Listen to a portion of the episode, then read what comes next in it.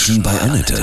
Sie wollen auch mal bei Annette zu Gast sein? Dann rufen Sie uns an. Kostenlos. 0800 33 66 und dreimal die 8. Heute bei mir zu Gast Hussein Almeri, ehemaliger Flüchtling aus Syrien. Er studiert jetzt Jura in Gießen. Guten Morgen, Hussein, grüße dich. Guten Morgen, ich grüße dich auch. Wann bist du aus Syrien hier in Deutschland angekommen und wie waren die ersten Tage? Also ich bin jetzt hier in Deutschland seit dreieinhalb Jahren. Ich war zuerst in Italien, also ich bin durch das Meer von der Türkei nach Deutschland gekommen und dann in Gießen. Und so gut Deutsch kannst du schon, das ist ja perfekt. Ach, danke, danke, das ist sehr nett von dir. Ja, ist so.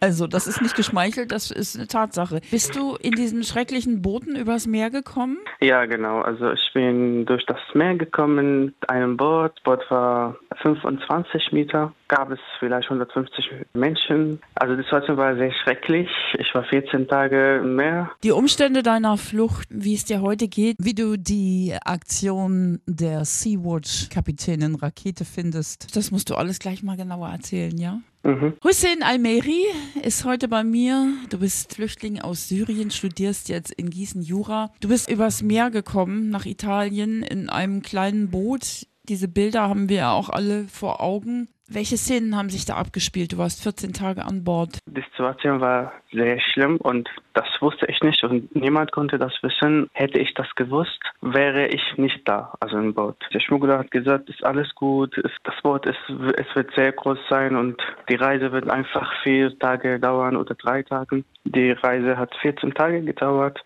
Es gab nicht genug Essen und nicht genug Wasser. Sind Menschen gestorben an Bord?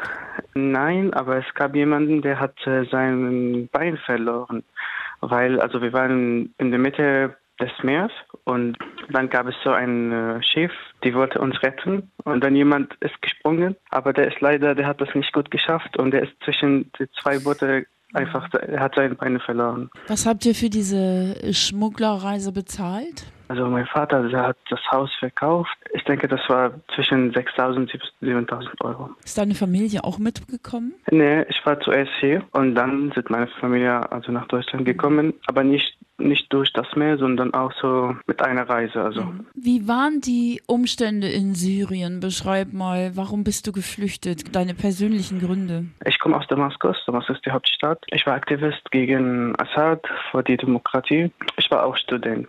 Wir haben viel demonstriert, friedliche Demonstrationen geführt. Irgendwann war das so gefährlich, weil ähm, also die Polizei und die Armee haben uns immer, haben die Menschen getötet, haben die Leute, die gegen Assad verfolgt. Deswegen war das so schwierig in Damaskus gegen Assad zu sein. Ich habe also viele Freunde verloren, ich habe auch viele Verwandten verloren und irgendwann war das einfach sehr gefährlich und mein Vater hat mir gesagt, du sollst wirklich einfach jetzt fliehen. Hm. Ich war in dem, dann in dem Libanon, ich habe probiert in dem Libanon zu leben, aber das ist wirklich sehr, sehr schwer.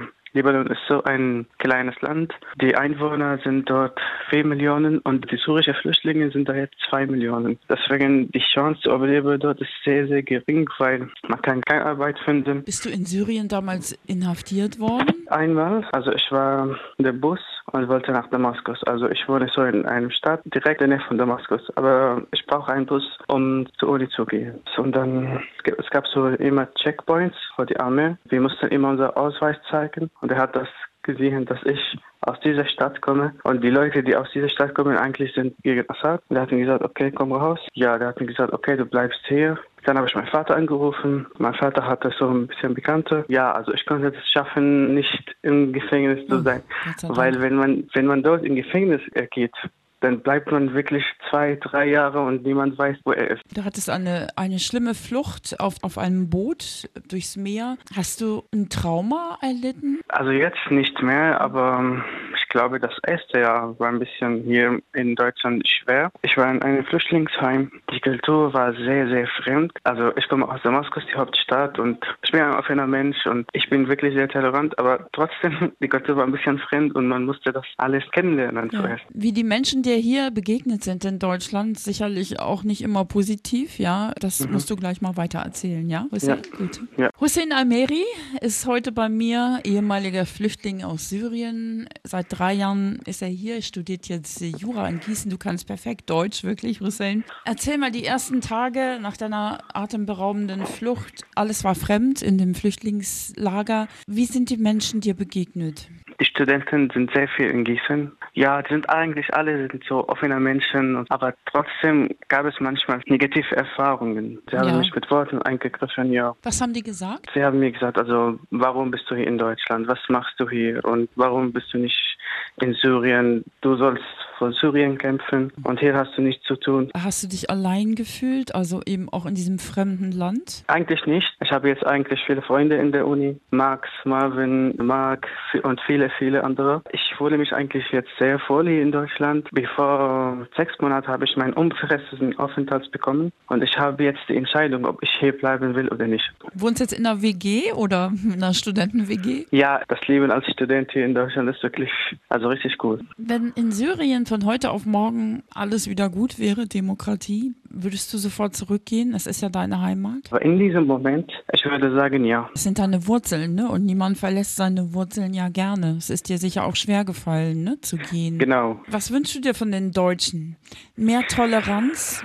Ja, weil wir wirklich wollen hier einfach das Beste auch für dieses Land. Wir wollen unser Bestes geben. Und wenn wir jetzt tolerant sehen, dann werden wir wirklich das auch zurückgeben. Und ich, ich kann viele, viele Flüchtlinge, die wirklich hier was machen wollen. Und die machen jetzt viel. Es irgendeine Sache, die du doch vermisst, die in Syrien besser ist? Die Gemüse. Ah, das Das Gemüse, auch. ja. Ja, alles schmeckt intensiver dort. Ja, Und auch das Wetter. Du hast diese Wahnsinnsflucht auf diesem Boot übers Meer überlebt. Ja, du hast, du wurdest verfolgt in Syrien. Hier hast du ganz schnell Deutsch gelernt, studierst jetzt Jura. Woher nimmst du deine Kraft, Hussein? In Syrien habe ich auch Jura studiert. Ich habe mir zuerst gedacht, ich muss wirklich überleben. Also ich habe, ich kann das wählen, entweder aufzugeben oder weiterzumachen. Also purer Überlebenswille ist deine Kraft. Genau, ich wollte auch meinem Land helfen. Und ich habe mir gedacht, wenn ich hier Jura studiere, dann kann ich auf jeden Fall meinem Land in der Zukunft helfen, weil also Syrien braucht wirklich Gesetze.